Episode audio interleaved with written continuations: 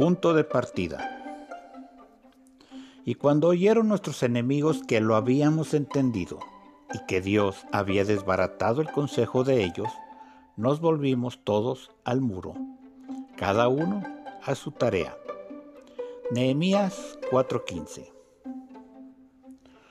Los rumores corrían. Parecía que tenían bocinas en alto volumen. Zambalat, sus hermanos y junto con los samaritanos acordaron acabar con los judíos que tenían la firme determinación de reconstruir el muro de la ciudad.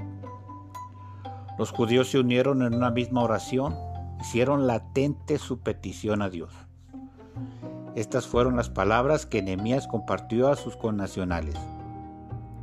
No temáis delante de ellos, acordaos del Señor, grande y temible, y pelead por vuestros hermanos y por vuestros hijos, y por vuestras hijas, por vuestras mujeres y por vuestras casas.